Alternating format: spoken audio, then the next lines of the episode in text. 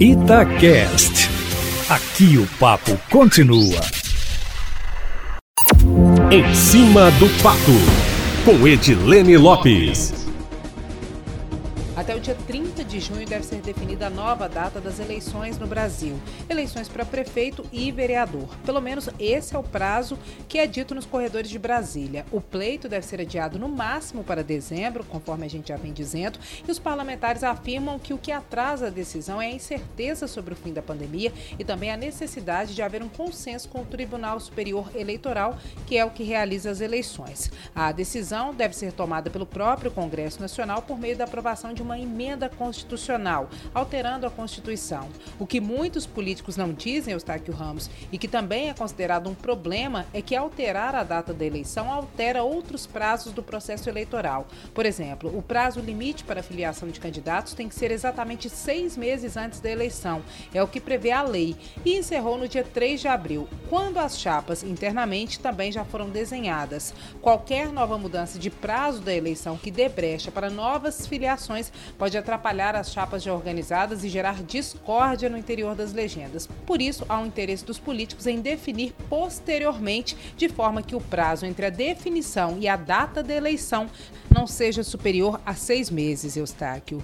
E Eustáquio Ramos, os deputados federais mineiros, Rogério Corrêa do PT e Margarida Salomão, também petista, apresentaram um requerimento à Câmara dos Deputados que ainda não foi aprovado, pedindo a convocação do ministro general Augusto Heleno para prestar esclarecimentos sobre a nota que ele publicou na semana passada, dizendo que não justifica apreender o celular do presidente da República sem que haja o menor sintoma de crime e que isso poderia, abre aspas, ter consequências imprevisíveis visíveis para a estabilidade nacional. Fecha aspas. A declaração foi considerada pelo STF uma ameaça à democracia e o ministro Celso de Mello, do Supremo Tribunal Federal, determinou um envio ao Procurador-Geral da República, Augusto Aras, de três petições sobre o possível enquadramento do general Heleno na Lei de Segurança Nacional e também no crime de responsabilidade. Os deputados mineiros têm o mesmo argumento do STF e afirmam que, considerado crime de responsabilidade, é caso de impeachment do ministro ministro Eustáquio Ramos é caso de retirada dele do cargo.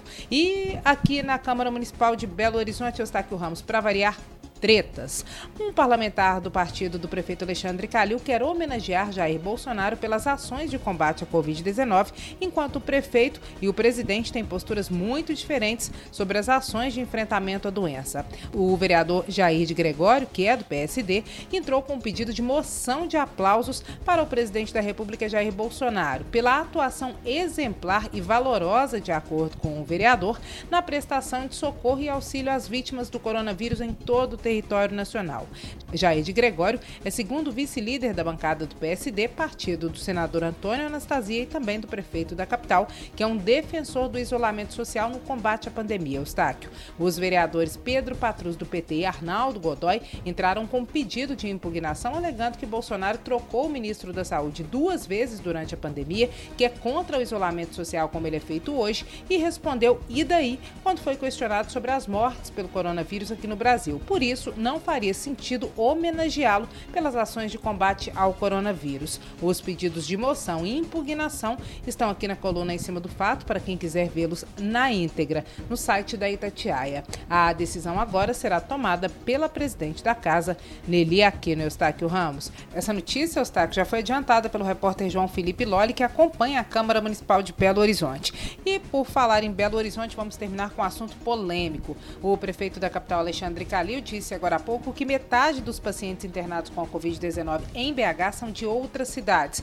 e que não pretende continuar a flexibilização na capital porque Belo Horizonte não é uma ilha. Nós acabamos de conversar com o secretário-geral do governo de Minas, Matheus Simões, que acaba de conceder uma entrevista exclusiva a Itatiaia, ele que é o entrevistado do Abrindo o Jogo desta segunda-feira, e ele disse que não adianta o prefeito tapar o sol com a peneira. O pior índice de contaminação, segundo ele, e o maior número de óbitos é na capital e isso não não é culpa do prefeito, e sim da situação geográfica, porque a cidade é mais populosa, mas segundo Simões, não é possível dizer que o perigo está no interior, até porque a situação é mais tranquila, de acordo com ele, em outras partes do estado. Matheus Simões disse ainda que não é a hora de terceirizar a culpa. Eustáquio, por hoje é isso. Na segunda-feira eu volto, sempre em primeira mão e em cima do fato.